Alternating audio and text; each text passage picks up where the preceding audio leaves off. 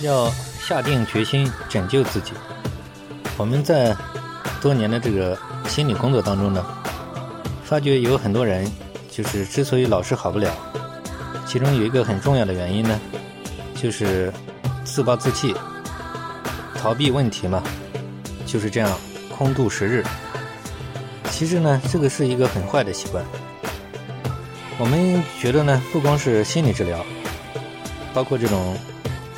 生活当中、事业当中，包括一个人他如果老是处境不佳，比如我们在现实当中也经常看到贫苦家的一个孩子，因为呢他们就是长期处在这种穷困之中，但是呢他们呢有一个优良品质，就是他们会下定决心拯救自己。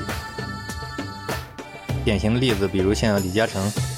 童年的这种经历，那我们能在他身上看到一个宝贵的品质，就是穷人家的小孩不可怕，关键呢，他有一种精神，就是要下定决心拯救自己。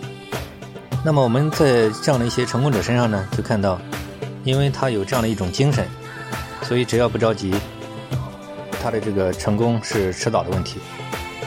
所以我们一般呢，就是觉得呢，建议很多求助者呢。要学习这样的一种精神，要有一种能够下定决心拯救自己的决心。